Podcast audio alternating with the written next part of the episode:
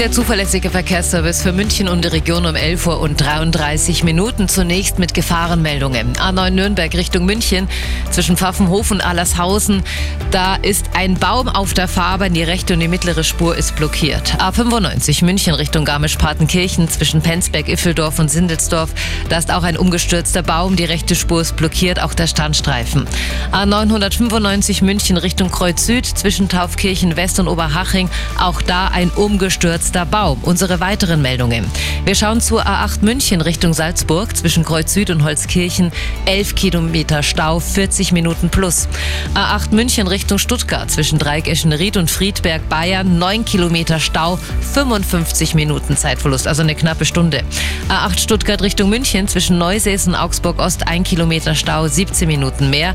Und der weiteren Verlauf zwischen Adelshausen und Dreieck Eschenried. 6 Kilometer Stau, 35 Minuten Zeitverlust.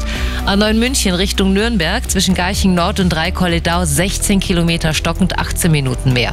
A94 Töginger Straße Passau Richtung München bei der Einfahrt Riem, da ist immer noch ein festgefahrener LKW im Kurvenbereich. Gib's mal da bitte besonders Obacht.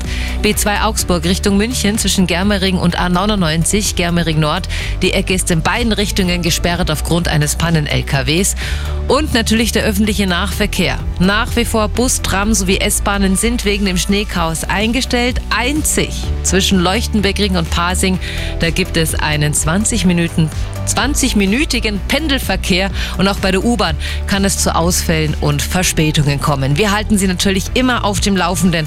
Kommen Sie mir gut an, fahren Sie vor allen Dingen überaus vorsichtig und wenn es nicht sein muss, fahren Sie am besten überhaupt nicht. So schaut's aus und der Verkehr.